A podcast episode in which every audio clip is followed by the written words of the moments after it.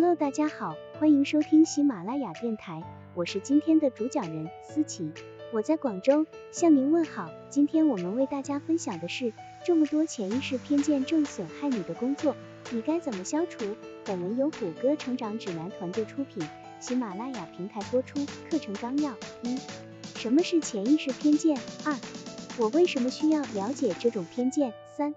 我和团队如何才能避免产生潜意识偏见？在大多数情况下，我们知道自己喜欢什么，不喜欢什么。我们喜欢某种食物胜过另一种食物，我们喜爱某一首歌，但却无法忍受另一首歌。认识自己的好恶有助于我们做出明智的决定，但有时候我们的喜好、憎恶以及做出某种决定的原因并不是那么清晰明朗。假设你要去度假，想请一个保姆在你度假期间照顾好你的狗狗、猫咪。仓鼠、幼鼠或其他可爱又毛茸茸的宠物。在浏览宠物照料候选人照片和信息的时候，你可能会根据长相、气质和其他个人信息，依直觉选出那个你觉得或许可靠的人。这个例子就说明，思维过程经常会走捷径，而其中的潜意识偏见很可能会影响我们的世界观。每个人都会产生潜意识偏见。它还会在我们毫不知情的情况下，悄悄潜入我们的思维。潜意识偏见的产生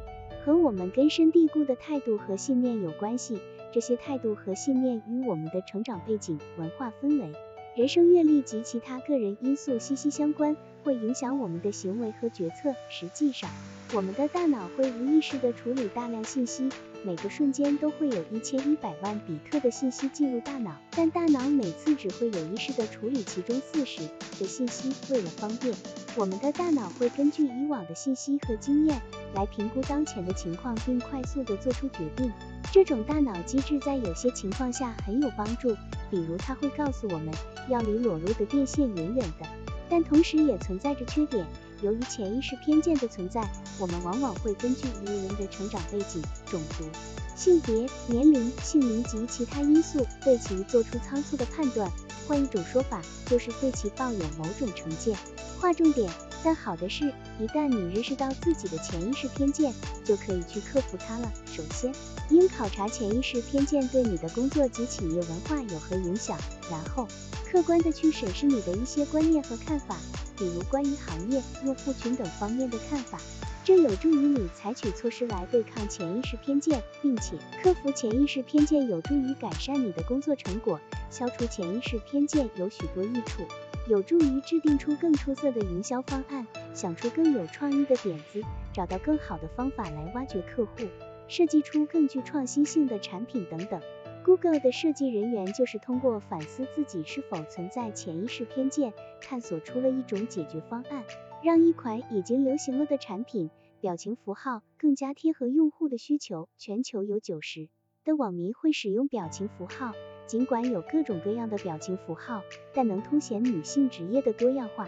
或鼓舞年轻女性的表情符号却寥寥无几。例如，男性表情符号的形式有参加体育运动和戴着施工头盔的，而女性表情符号的形式则是美甲美发和披上婚纱的样子。Google 的设计人员注意到了这种性别偏见，于是开始反思自己，从而能避免在性别上的自我认同问题。他们申请设计更多以职业为主题的女性和男性表情符号，并创作了十一个刻画职业女性的新表情符号。这些表情符号现已发布。划重点，其实你也可以像 Google 的设计人员一样，在公司内倡导消除潜意识偏见。比如，你可以重新构想产品设计，或者开展有关消除偏见的培训，也可以采取某些措施来减少日常运营中的潜意识偏见。下面我们来看看具体该怎么做。首先，考察潜意识偏见对你、你的团队和你的公司各产生了多大的影响。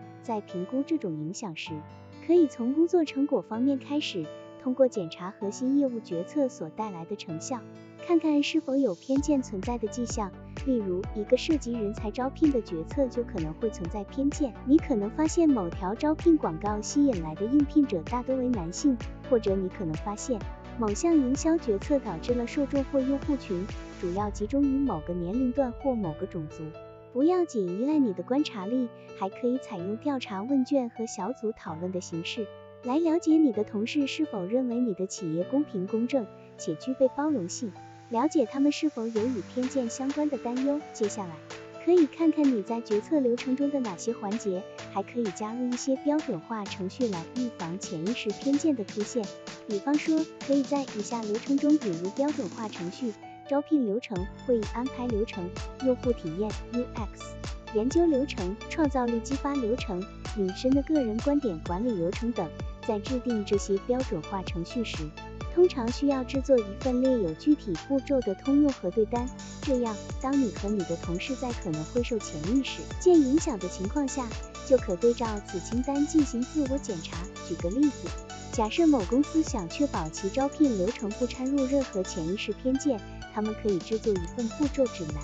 详细说明在评估候选人时应该考虑哪些方面，而不应考虑哪些方面。然后将该指南分发给人力资源部门、招聘经理以及其他参与招聘流程的人员。他们在应考虑一栏包括了了解应聘者的职业资格，重点关注应聘者的优点，而不是吹毛求疵的去琢磨他们的哪些特点不适合自己企业，向每个应聘者提出相同的问题。他们还建议扩大候选人才库，以防在寻找求职者的过程中掺入个人偏见。此外，他们还推荐使用一些服务机构，帮他们从申请材料中剔除可能引起偏见的信息。而应避免一栏中可以包括独立评估应聘者而进行对比，根据应聘者的性别、种族、毕业院校、籍贯等因素，臆断其是否适合某职位或是否具备相关技能。加入了这些严谨的程序，并在消除偏见方面推动员工步入正轨后。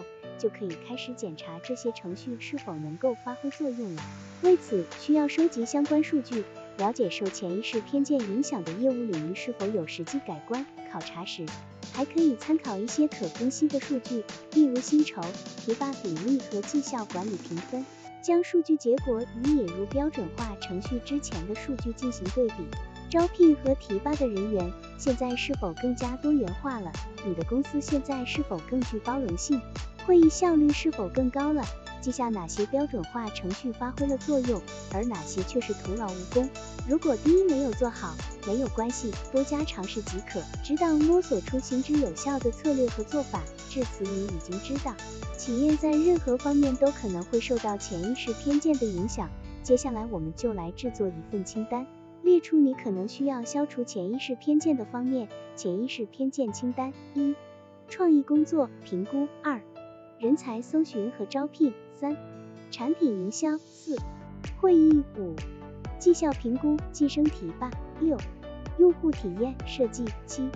工作环境和企业文化。以后你就可以按照这份清单来逐步消除潜意识偏见。不过也别忘了考察你的关键业务决策，找出前面可能未列出的方面。总结结语。潜意识偏见不仅会造成决策的不理智，甚至还会影响到企业工作环境和其他同事。建立标准化程序来帮助你尽可能避免潜意识偏见的出现。实施一段时间后，还要记得搜集相关数据来评估成效哦。好了，以上知识就是我们今天所分享的内容。如果你也觉得文章对你有所帮助，那么请订阅本专辑，让我们偷偷的学习，一起进步吧。